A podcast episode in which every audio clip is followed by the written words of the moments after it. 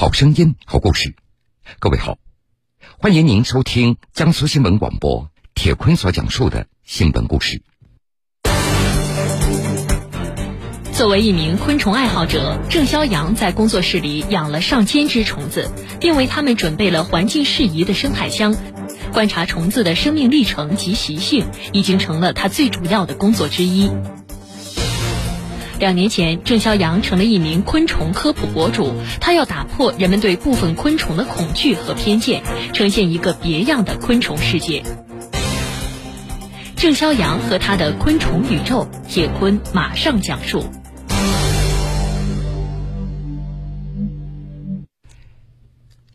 九月五号上午的八点，郑肖阳准点进入福建省福州市一个办公楼的工作室里。放下手边的东西，他就得先看看桌上生态玻璃箱里小东西们的情况。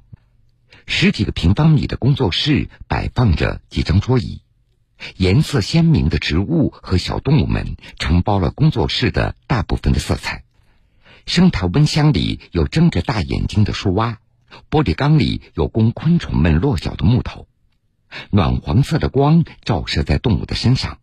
鹌鹑的叫声盖过了键盘敲字的声音，而毛毛虫、甲虫和蝴蝶则藏在某个角落里，享受着城市里独有的自然环境的舒适。这里就是郑肖阳的工作室，他尽力把工作室里的角落打造成植物或者小动物的家。有的昆虫住在单间里，有的就住在宿舍里。用郑肖阳的话解释说。养这些昆虫的目的，就是为了观察它们的行为，所以我会尽力去还原一个原生态的环境，尽可能去贴近这些虫子的生存环境。对于郑肖阳来说，这些小生物不是饲养起来的宠物，而是平等的和自己共享地球的伙伴。平日里，郑肖阳也并不会过多的干预这些小家伙的活动。除了提供足够的食物和适宜的生活环境，他都以旁观者的视角记录着这些小动物的生活。用他的话说，观察是一件非常快乐的事情。在观察他们生活的过程中，会遇到一些很有趣的地方，这些就会成为我创作内容的素材。在这间与众不同的办公室里，郑肖阳进行着他的日常工作。把昆虫习性和习惯变成科普内容传播出去。另外，他还想把这里打造成一个迷你昆虫博物馆，展示平常看不到的昆虫形象和相关的知识，让大家能够走进昆虫世界，接近昆虫。郑肖阳和昆虫结缘，其实从幼儿园时就开始了。郑肖阳出生于一九九二年。认识昆虫，还要从外婆送给他的一只螳螂说起。郑肖阳还记得，自己童年的大部分的记忆都来自外婆的花园。外婆喜欢养花，有一次给她送来一只装着绿色螳螂的玻璃瓶子，告诉郑肖阳说这个小家伙能够抓苍蝇吃。外婆的话也就激起了郑肖阳的好奇心。他抓来一只苍蝇，喂给瓶子里的螳螂，结果螳螂真的把那只苍蝇给吃掉了。这让儿时的郑肖阳觉得非常神奇，那种莫名其妙的感动，郑肖阳他始终记得。对他来说，在那个尚且懵懂的年纪，他突然涌起了去照顾另外一个生命的冲动。玻璃瓶里的绿色螳螂也就成了郑肖阳所养的第一只昆虫。这件事也成了他留心昆虫的开始。到那以后，郑肖阳开始翻阅各类昆虫相关的书籍，从报纸上剪下昆虫相关的报道，然后做成一个册子。时间久了，他对研究昆虫的热情越来越大。在他看来，昆虫有一个庞大的宇宙，就像一个迷你世界，有无尽的知识有待自己去探索。至今。已经命名的昆虫超过一百多万种，郑肖阳几乎可以分辨出日常所见到的所有昆虫。他认为，认识昆虫这是一项无尽的工作，保持好奇是最重要的。见过了许多形态各异的昆虫，郑肖阳他仍然对螳螂保持着最大的热情。他觉得螳螂是最优雅的生物，仔细看它就会发现它长有一张完整的脸。郑肖阳说：“和人类相比，昆虫就是一个微观的客体，他们的生命也只有我们生命的几十分之一而已。但是在他们浓缩的生命里，却能够看到生命的兴衰变化。”这对我们的生命体验来说具有很重要的启发。人不能在生命的旅程中一遇到拦路的荆棘，就把生命当成笨重碍事、一文不值的东西扔掉。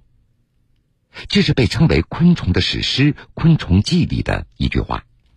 郑肖阳在这本书中反复思考生命的意义。他将观察昆虫视作观察生命意义的一个样本，在其中来寻找答案。蝴蝶标本、昆虫类的书籍占满了郑肖阳工作室座位后的一面柜子里，这好比就是他心灵的栖息所。在感到疲惫的时候，身后的微观世界对他来说就是力量。郑肖阳还有一个习惯。他喜欢把观察到的昆虫通过画笔记录在纸上，然后装订成册。郑肖阳为他们取名为“奇妙的昆虫”。纸上的一笔一画都是他基于对昆虫的观察和了解所写下的。瓢虫的身体结构在他的笔触下一览无余，蚜虫克星草蛉的生活习惯也被他手写整理出来了。郑肖阳的画册没有过分的色彩，已经泛黄的纸张无声显现着他多年的坚持。昆虫对于郑肖阳来说是一种有意思的生命体，他喜欢在玻璃缸前观察一些昆虫的生活，它们的生命历程的演变，还有捕食的状态。对他而言，这都是有趣的体验。郑肖阳说。只是知道这是什么虫子，并不能满足我。当我去了解一些看似原始和简单的生命的时候，我会去思考生命的演化。在这些小家伙的身上，其实也蕴藏着生命的智慧。作为一名昆虫爱好者，郑肖阳在工作室里养了上千只虫子，并为它们准备了环境适宜的生态箱。观察虫子的生命历程及习性，已经成了他最主要的工作之一。两年前，郑肖阳成了一名昆虫科普博主，他要打破人们对部分昆虫的恐惧和偏见，呈现一个别样的昆虫世界。郑肖阳和他的昆虫宇宙。谢坤继续讲述。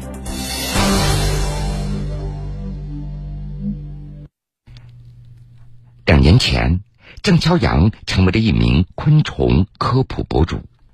比起自然科学家，科普博主的头衔赋予了郑肖阳新的责任和使命。他说：“我们面对的是广泛的大众，责任就是转换。第一，转换视角；第二，转换知识。”的确，在许多人的眼中，虫子往往有着恶心、恐怖的评价。这是郑肖阳最想改变的一件事。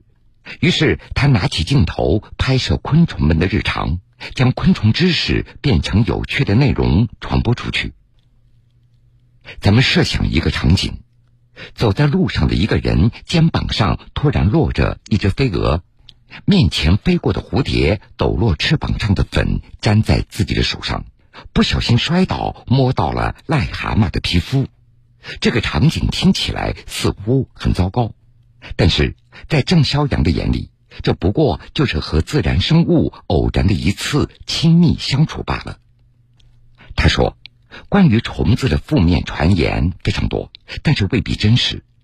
就像飞蛾落在身上，它并不会咬人。”蝴蝶翅膀上的粉和癞蛤蟆的皮肤并没有毒性。在郑肖阳近期的一个科普视频中，他为一只残疾的蝴蝶做了换翅手术，让蝴蝶有了一次空中飞行的体验。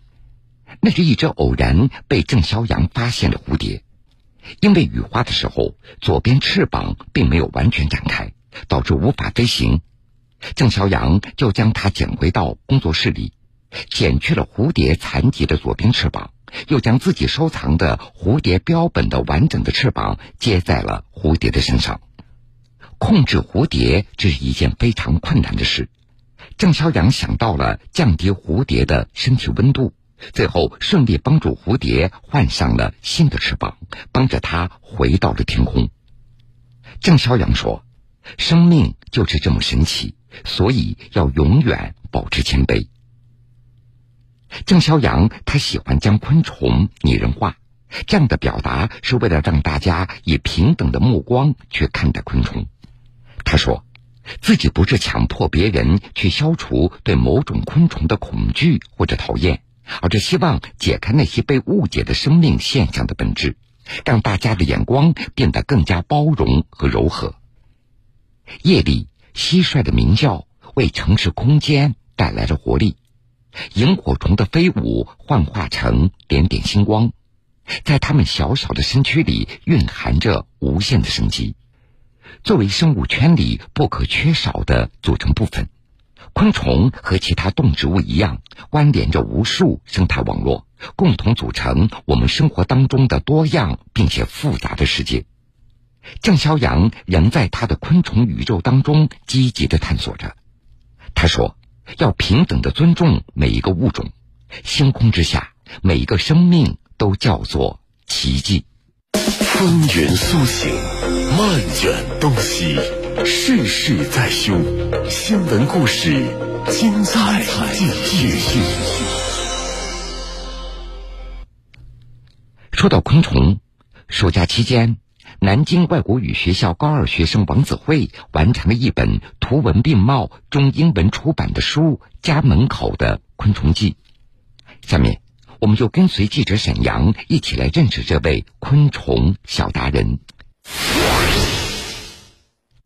在学校展览教室，玻璃柜中墙上展示着各种昆虫标本，有蝴蝶、飞蛾、甲虫、天牛、蚂蚱、蝗虫，共一百一十六种昆虫标本，都是由王子辉制作。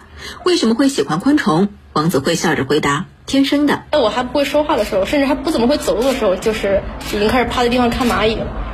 好看的，比如说这些蝴蝶之类的，就是它们的颜色会非常的绚丽。然后起眼的，比如说蚂蚱、螳螂之类的，然后观察它们从小到大的整个一个蜕变过程是非常有趣的。小时候，从小区院子到公园，王子慧总会溜到草丛中寻找着。上学后，每到假期，最大的乐趣就是沿着湖边找虫子。他甚至有个梦想，希望自己在湖边搭个帐篷，每天伴着虫鸣入眠。为此，同学们都称他为“虫吃”。家里、阳台上、床底下都藏着各种昆虫或者标本。目前为止，他养过的昆虫至少五十种。像这种宁波尾大蚕蛾，我当时家里做的时候是六十多只活的毛毛虫。我是收集到它的茧，它的它的茧，然后孵出来一只非常漂亮的蛾子，然后我让它们交配，然后它们产一堆卵，然后，然后就是我收集了一些幼虫就开始养。王子慧的妈妈说，意识到孩子痴迷昆虫，小时候只要有空。都会带着他到紫金山、老山、将军山等地观察和采集昆虫。时候啊，他就喜欢到外面去找虫子，然后把虫子带回家来养虫子。他需要各种技术，我也会帮他出去找叶子。养虫子他需要一些场地，那就是我们就家里面阳台上特别。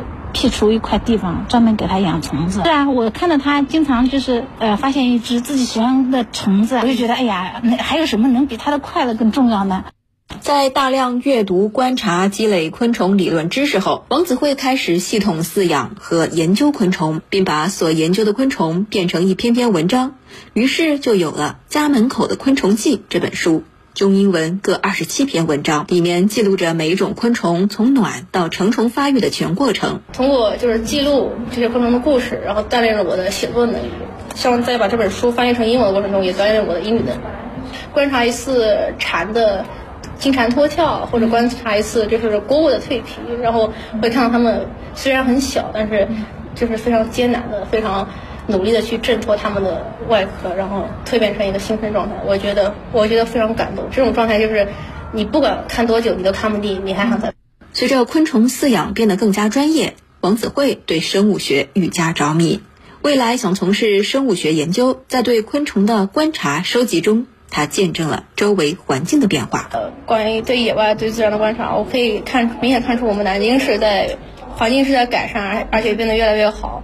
然后我希望就是通过我以后的自己的努力，也可以使我们周围的周围这个环境变得越来越好吧。好了，各位，这个时间段的新闻故事，我们先为各位讲述到这儿。